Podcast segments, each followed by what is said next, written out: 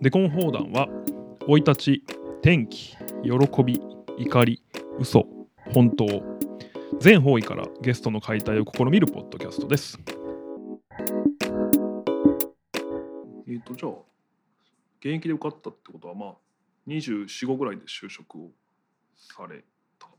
えっと、はい20、まあ、留学も行ってたので、大学卒業が1年遅れて23でそこから3年間、えーロースクール行っはいはて、い司法試験を受けると、26から7のタイミングです。うんそこから今度1年間、司法修習と呼ばれる研修期間がありまして、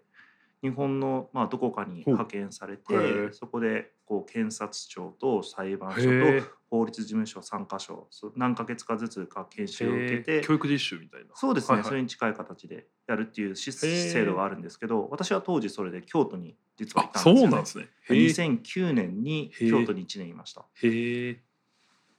その時はじゃあその医者のインターンとかと一緒でその要は弁護士になるかもわからないあとまあでも司法試験5なのでそのあ司法試験時に選ぶんですか弁護士希望とかなんかそうですね一応その収集地っていう場所を決める上で何をその当時し志望してるかを書くんですけどへーもちろん違うものを選んでうんうんも構わないっていう前提で書きますへー私はもちろん弁護士志望だったんですけど、そのバランスを取る中で偶然京都っていう形になったえそれはたまたま京都だっもちろん京都志望としてあはー強くそうあ、だねの高い志望で出したんたですけど、へえもうあとは運ですよね。それって受け入れる側はなんだろうもうみんな義務でやってる感じなんですかえーもちろん裁判所とかうんうん検察庁にとってはそういう制度に当然組み込まれているので、うんまあ業務、はい、業務的に受けけ入れてるんですけど、法律事務所はうん受け入れなきゃいけないわけではないけれど、へえ受け入れてくれてますっていうのあは彼ら自身もそうやって収集を受けて、うんうんうんはい、実務家になってうんるなのでるほどうん、じゃあ結構あったかいんですかこう対応っていうかみんなそうですねあそうだまあだから全くそれを受け入れてない法律事務所も多分あるはいってことですよね。ありますへーえそれどうやって選ばれる例えばアトリエ法律事務所にその連絡が来ることも今後ありえるいやないと思いまあすそねうなんですかれは規模とか。えっと弁護士として活動してる時うんうにん弁護士会っていうのにみんなは所いはいはいはい属するわけですけ聞いたこどとありますそこの会も、まあ、会のその業務にお手伝ってる人とかはいはいはいそのじある程度の規模の法律事務所であの司法修習生の面倒を見れるだろうっていうところに声がかかるもんだと思います。うんうんはい、なるほどなるほど。えで京都にじゃあ1年間いて、はいその後就職をそうですは東京ですか。はいへえそれもなんかまあ人気の事務所みたいなとか、うん人気の事務所ってはいすごい先生がいるっていうことですか基本的に。えっと、場所によっては違いますけど、う東京の場合はだって私のいた慶応みたいなところだと、あのあすみません慶応のロースクールにいたんですけはいど、はい。えーみたいなところだとその企業法務って呼ばれるあはいそうおかそうかまあ、はい大企業向けの仕事をやってる法律事務所、はいはいお大きな大規模な法律事務所っていうのが一番人気あったんですよね、当時。で、まあ、だから弁護士が300人いますとか、うんまあ、場所に500人いますうんみたいなところに就職するのが人気でした。うーんその最初なんだろう一人前の弁護士になるためにこれをやれみたいに言われることあるんですかなんか例えば僕らだとへ編集者の場合はですね何まあって言われると困るな。 えっとでもあ僕はでもそれこそその編集者出版社で5年やってたんですけどその時はもう本当毎日のように言われたのははい、えっと編集長にその顔を合わすとあなんか必ず後輩にも敬語を使ってくれる人だったんですけどうん「岩井さんなんか面白いことあった?」って絶対言われるんですよ。あーでそれはその別にファニーでもインタラスティングでもいいんですけどなんか返せないと、うん、まあ、そもそもしないとダメだしあってもつまんないと全然面白くないって言われるしはい、でもそれもめっちゃ鍛えられたんですよね。それも話し方のトレーニングにもなるし、まあ、ずっとやっぱもう何かを探して生きる生活するっていうことが身に染みつくんですけど、あいいで すね。なんかそういうのあります弁護士なんかあこういうトレーニングするんだみたいなとか。えっと最初のうん1年間京都にいたはいは間いももちろんトレーニンそうグかそうかそうでですよねはあったはいわけれど、うんえーその後その事務所に私は東京で就職したっていうのは、えー、と外資系のアメリカ系の法律事務所に就職したんですけど、そこの最初1年間は、うんまあ、オン基本的に全部オン・ザ・ジョブトレーニングなんだけれども、はいはいはえーいろいろなジャンルの法律分野から、えーどのこう上司からも仕事を受けていい機関としへて、はい、特定のグループに所はい属しはないはいでいいいなるよほどっていう形で仕事させてもらえるんですね。うんうんそうするとあのーまあなんていうかみんな職人の世界なんで、うんこうマニュアルとかをまとめてはないけうれども、んそれぞれの今活躍されている、えー年配うんう20ん年先輩の方々のノウハウをそういうところから吸収する時期っていうのが用意しされてました。へえんかその、えー活躍っていうのは弁護士の場合はい、勝率が高いということになるあ訴訟をやるならうんあー勝率は大事そだうとか思まうんたです違けうかどそうかそうかでも私自身は訴訟をやらなかったし、うんうんその事務所も訴訟が多かったわけではないんですよね。企業えー活躍っていうのはやっぱりその依頼が入ってき絶えないてそう入ってきてまたその一回依頼があった人がまた戻ってくるっていうところかなと思ういます。ん結果的に負けてもまた依頼が来る人っていうのは、うんそそっのか依頼者を満足させてるっていうことなのはであそっかそなんかやっぱどうしても僕 山口さんご存知か分かんないですけど僕最初の弁護士弁護士ってこういう仕事なんだって思ったのははい2つあってそれカバチタレと はいドラマのとあと弁護士花村大輔っていうユースケ・サンタマリアさんが主演やってたはいドラマってやっぱこれってもうそれは作劇上そうなりますけどどっちも訴訟がもうそのクライマックスなはんですよね、大い体。はいでも確かにその訴訟する人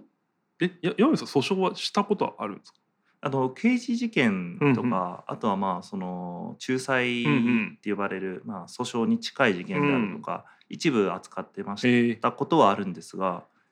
今現在独立して以降はへもえうそれを自分で担当することはしていないですね。ええ訴訟ってどどテンション上がるんですかあありますね舞台ですよね本当に、 なるほどね、うあんじゃあ本当逆転裁判みたいな感じはまあ分かるっちゃ分かるっていうかあの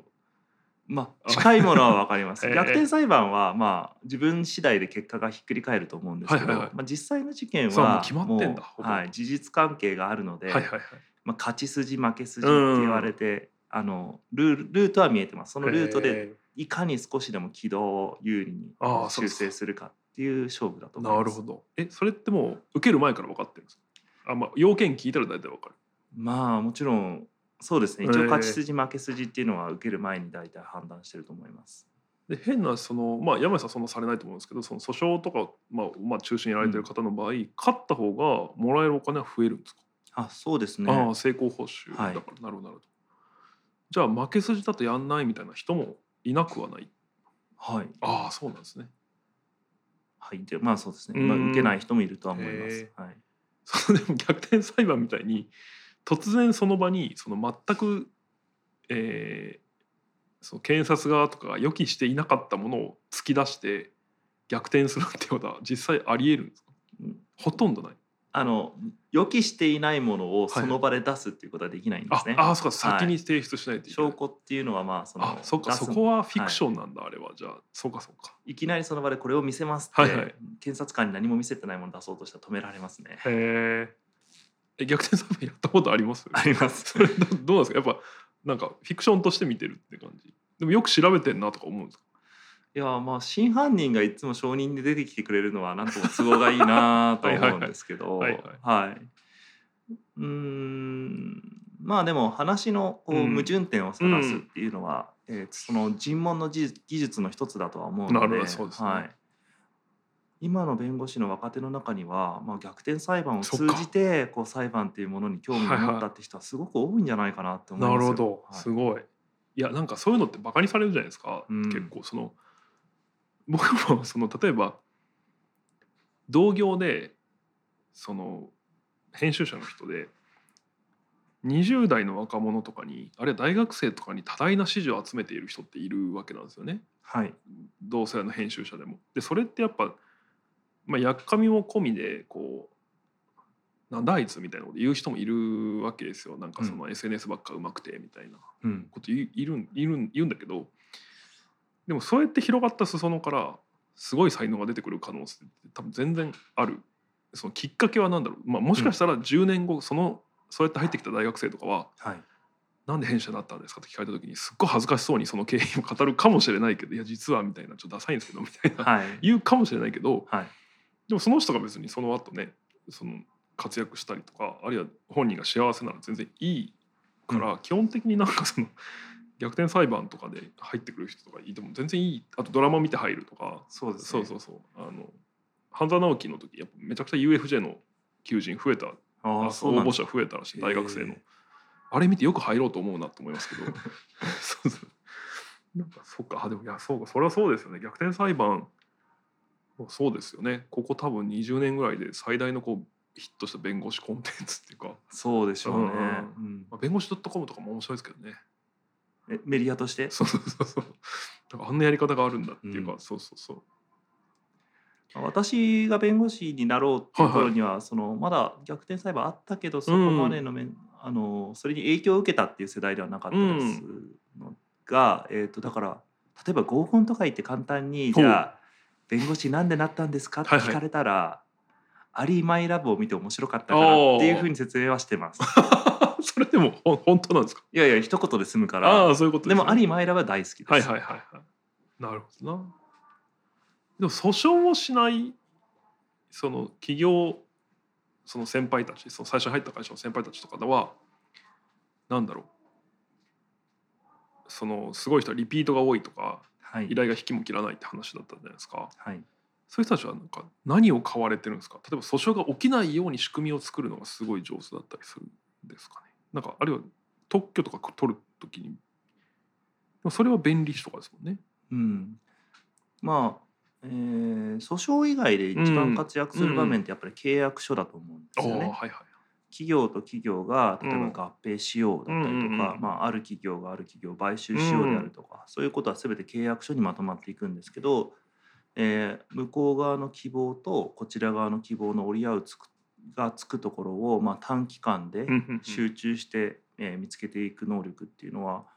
まあ、弁護士にとってすごく肝うんの肝になる能力だと思いますしあとはまあ買収先であったりとか合併先っていうところに何かこれまでに過去に問題行動があったりとか、もしくはその潜在的な債務っていうんですけど、例えば未払い残業代が山のようにあるだとか、はいはいはい。そういうもう問題が隠れていないかっていうのを見つけ出す能力っていうのへもえ求められますし裁判以外の場面でもそういうふうに弁護士が、えーなるほど持ち前のなんていうんですかね事実の調査能力うとんうかん分析力を駆使するっていうことはありますね。えその隠れた債務みたいなのははい、なんだろう。僕は方法を知らないだけでうん調べりゃ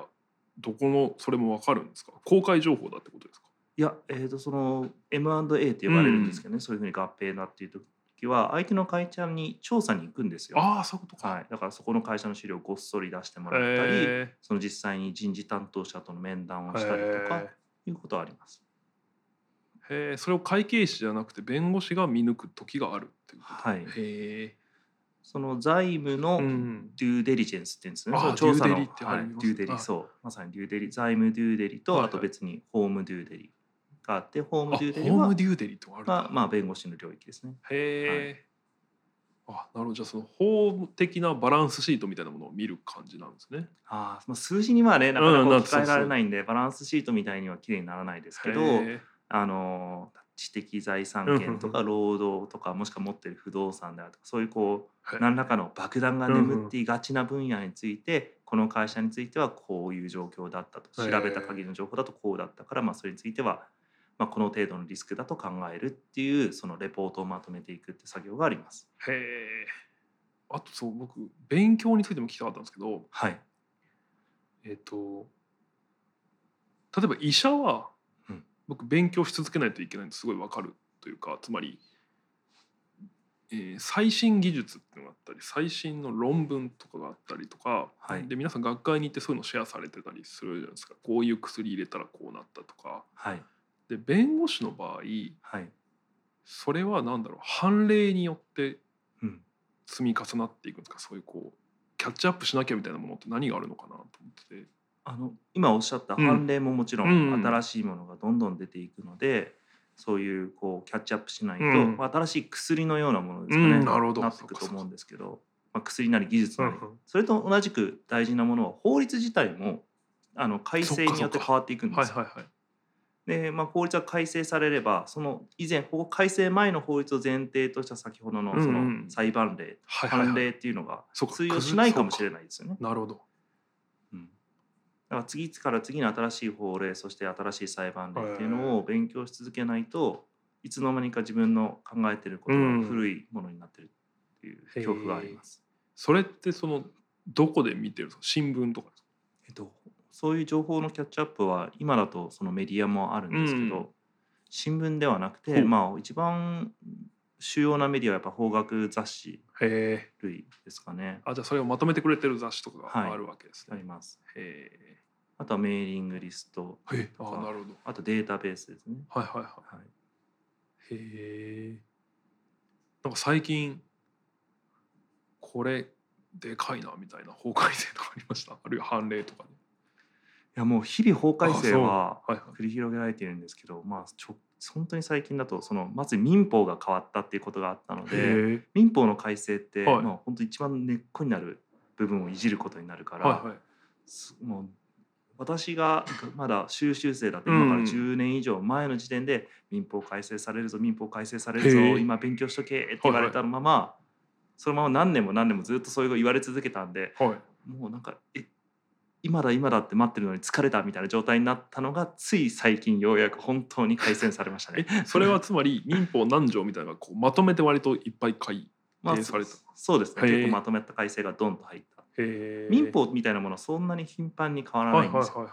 はいはい、逆にあの金融商品取引法っていうかうん金融関係の法律とかもかなり頻繁にはいはいはい変わりますし、その法令じゃないその下の今度各省庁が持ってる細かなルールみたいなやつがあるんですけどへ一般的なことは最速だったりするんですけども法律的な用語だとその施行令とか施行規則とか呼ばれるものがあっえてこういうのももっとあの頻繁に変わってきます。へえじゃあそういうの発信してるツイッターアカウントとかも多分あるわけあですかねりますね。はい、そうだからなんかいや僕らが絶対見てないようなやつがあるんだろうなと思ってなんか法改正ってやっぱでもいろんなものを変えるから面白いですね僕最近調べてちょっと仕事で調べて知ったのはその日本になんでこんなクラフトビールが増えたかっていうとその酒税法の改正があってその、えーまあ、平たく言うとかつては発泡酒って書かなきゃいけなかったあるいは宣伝しなきゃいけなかったものをビールって呼んでよくなったうんみたいなそのど度数の問題とか製法の問題ではいだからクラフトビールがこんなに盛り上がってるみたいなこうんととかってあそのほなんだろうヤホーブリングとか頑張ったからじゃもうもちろんあるけどそうやっぱ法そういうね意外とこう大きく変わったことの裏って法が潜んでることがあるな、と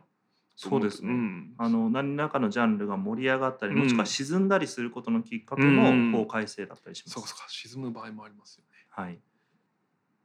今はそのじゃあ企業向け、えーつまりスクラップさんパーティーさん以外も基本はこう 2B が多いですか、そうですね。うんはい、2B 専門でやってあます。専門、はい、それでもさっきおっしゃった訴訟にい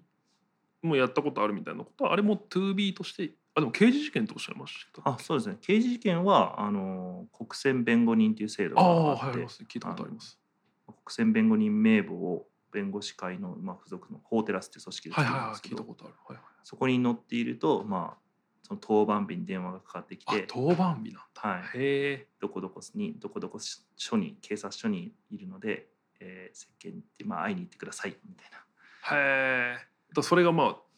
変なし万引きした人かもしれないし、はいそのまあもしかしたらもっと大きな犯罪を犯しちゃった人とかかもしれないし、はいっていうのにまあまず会いに行くって仕事になるわけですね。そそうれですね当直みたいな感じで。はいへええ。それってで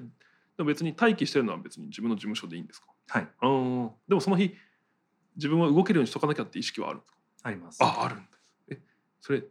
なんだろう。なんえどれぐらいの頻度でその日って回ってくるんですか。名簿に登録し名簿って実は何種類かあるんですけど、うん事件の重さによってまあそれになん、えっと一番下の名簿でも、まあ、年に2回ぐらいあーそれぐ東らい京だと、まあ、私のいるは所属している弁護士会だとそれぐらい回ってきたんですけど、へえもうこれも全然地方によって違っていて、うんうんはい、そうかそのエリアに何人いらっしゃるかとかにもよってくそうるでわすけねだ。もっとすごく頻繁に回ってくる地方の弁護士会っていうのもあると聞ういてます。んじゃあその日はまあ Google カレンダーにこの日待機日みたいなの入れとくわけですね。はい。へえそうなんだ面白い。えでも例えば僕がそのはいなんだろう、ちょっと矢部さん相談あるんですけど何がいいかなちょいい例が浮かばないいやあの大体こう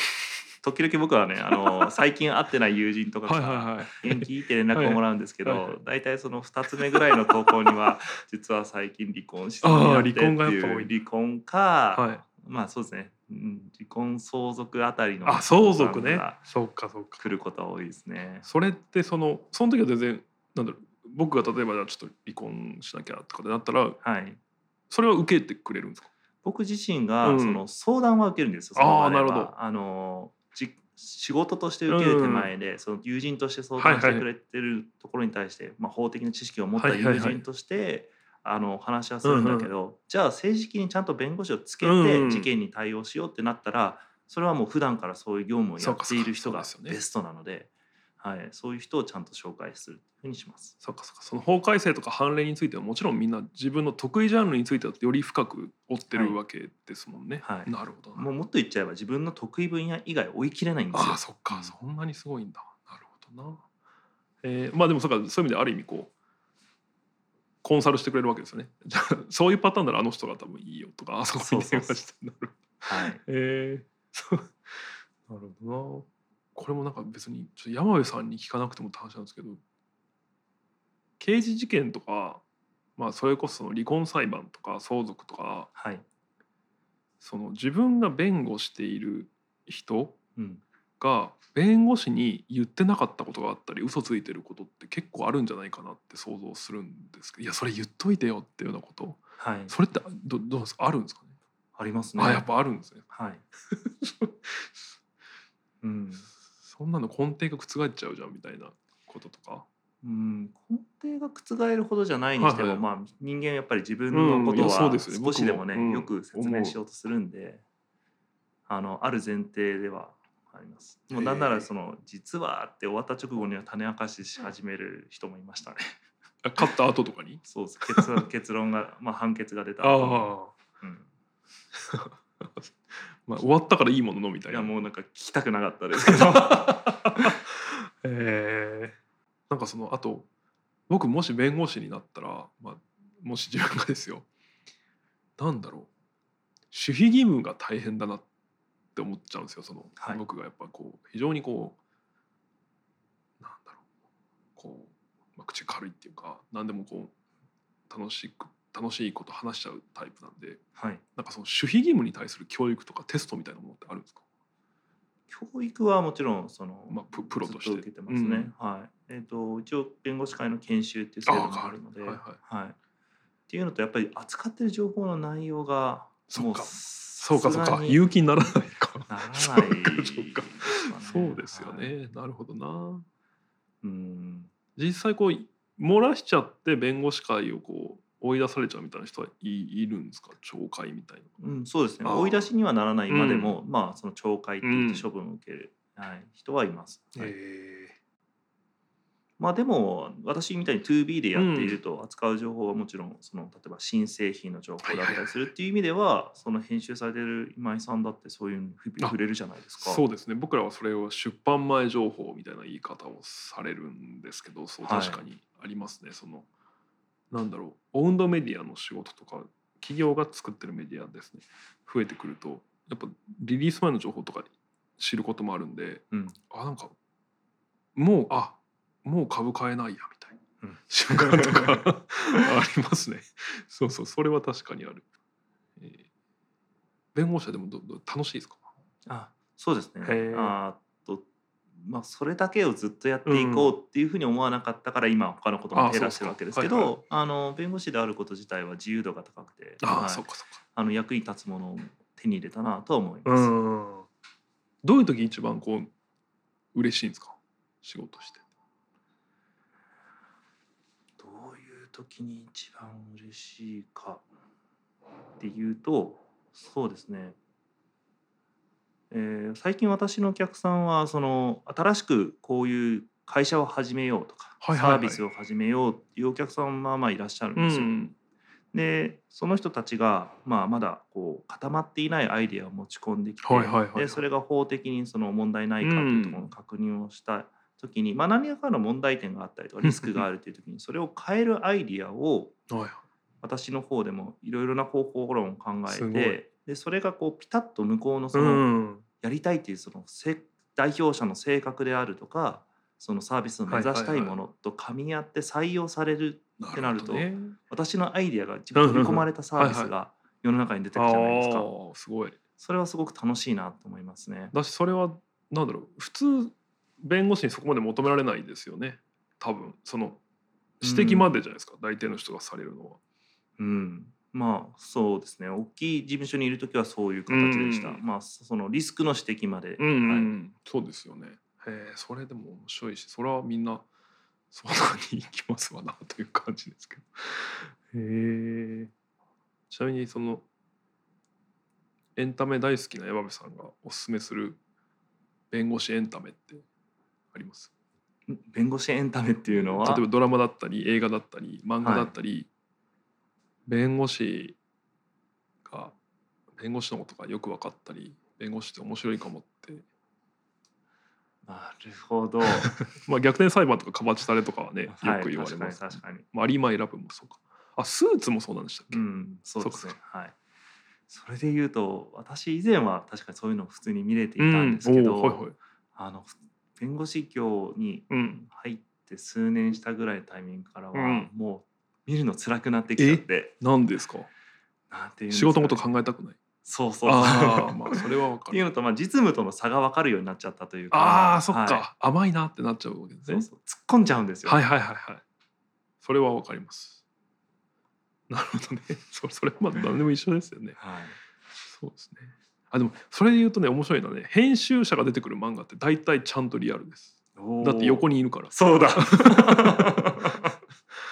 あのリアルっていうかそんなにこうほころびがあることはない、まあ、まあこんな編集者いねえよみたいなそのうん、スーパーマンすぎるとかはありますけどはい。でも大体そういう穴はないですね。うん、確かにまあドラマとかになるとまた別ですけど。そのプロフェッショナルのその慟哭っていうか、うんあの葛藤とかを描かれてるのを見るのは好きなので、はいはいはいはい。だから代わりにあの医者の漫画とかおーは見ちゃいますね、はいいっぱいはい今後なんかやっていきたいこととかあるんですか弁護士としてうんあるいは他でもいいですけ今あの、うんやってる仕事がさっき言った会社員としての仕事と、本業の弁護士としての仕事をやってるど。っんていうところと、別にあのちょろっと出てきましたけどほう慶応のロースクールではいはい教えてるあんですね、出今身のとこで教えてるんですね。はいはい。はい、今留学生向けの英語の授業とあと、えー日本の学生向けのアートと法っていう授業と思っていて、やっぱり後輩を育てるっていうかこうその学校に育ててもらって、まあ、実務家の先輩方に助けてもらって今があるので、ん。後進を育てるということをしたいなということと、うんまあ、あとはそういうこう法律界以外の人たちに教えるっていうことも好きなので、へえはい、最近だから京都でセミナーとかはいはいやってるんですけど、そういうふうに法律を今までやってこなかった人が、まあ、手っ取り早くこう要点をこうへ勉強してそれを生かしてもらうみたいな場面をのために教育にもっと手を使いたいなとは思っています。え。へえ。それその後者の方すごい特に興味あるんですけど。はいえっ、と受けに来てるのはどんな人なんですか京都でやってるやつとあそれはもうあのさっき言ってたあのマーブルっていうデザイン会社のあのそうか方々社内研修的にってことですか基本は社内研修うでゲストの方が来ら来うんられてることがあるっていう感じですね。うんうんうんはあい、ゲストっていうのは聴講生としてゲストがあそうですあそそういうことうでですすねはい他の会社の方もへー一部参加するっていうことがあります。それはまあなんか役に立つことを話しているっていう感じはい、今は、うんえっと著作権っていうテーマああそうかそうでやかってきたのでデザインあの会社とかだとそうですよはいへえいやなんか僕これもポッドキャストなんですけど、うんいや山上さんがポッドキャストやってたらすげえ聞くなって思いました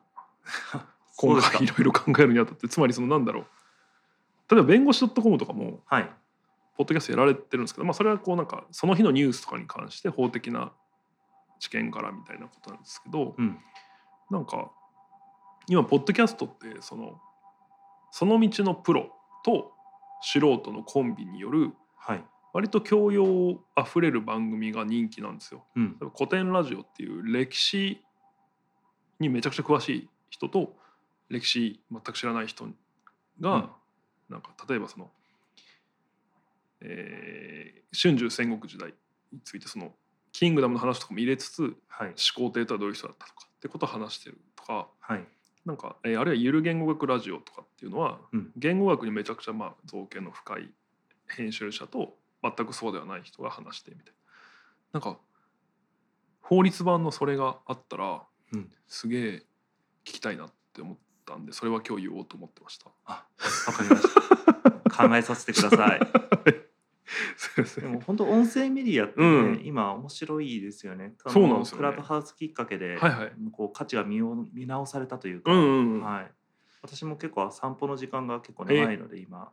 あの聞いたりすることがあります。何はい聞くんですか、いやでもそのサービスごとに違うんですけど、はいはいはいなんか宇宙の話はいはいはいありますね。とはいかはい。まあそのこうカウンセリングの話あだーっはたり、いはいはいそういうこう知恵になるとうんういんうか知識としてあの引き出しに持っておきたいようなものっていうのは聞いちゃいますね。はいはいあとはまあその仮想通貨とかはいはいはい。い技術の話っていうのを聞きます。やそうなんですよ。ぜひなんかこんな判例があって面白いとかうんなんかそういうのすごい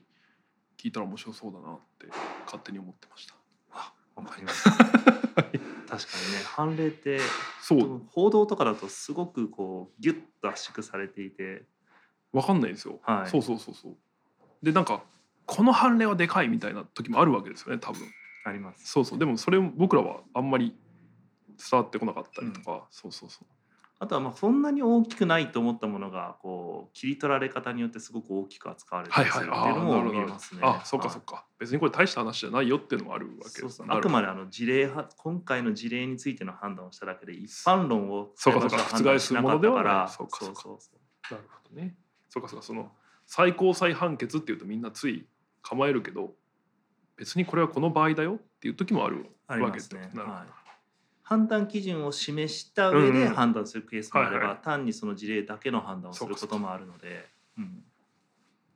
ありがとうございます。ちょっとでもまたあの公に死にお世話になれればと思うんで、はいあの よろしくお願いしはいます。あそうそう山口さんあのねあのそうそう本当うちの法律面もというかあのいつでも相談してねって言っていただいててすごいはいこう心強いんですけど、そう僕はあのそうそう今回もそのうちの社員たちに次でコンフォーダン出てくれる人どんな人なんですかって聞かれたら僕はといその副社長の松田は、はいまあまあうちのホーム担当かなみたいな 勝手にはい言わせてもらってるんであはいがことうございます顧問弁護士って言っていただいていい ですよ ありがとうございますやった じゃあ、えーありがとうございました今日、えーご出演いただいたのは、えー弁護士の山部聡さんでしたありがとうございました、ありがとうございました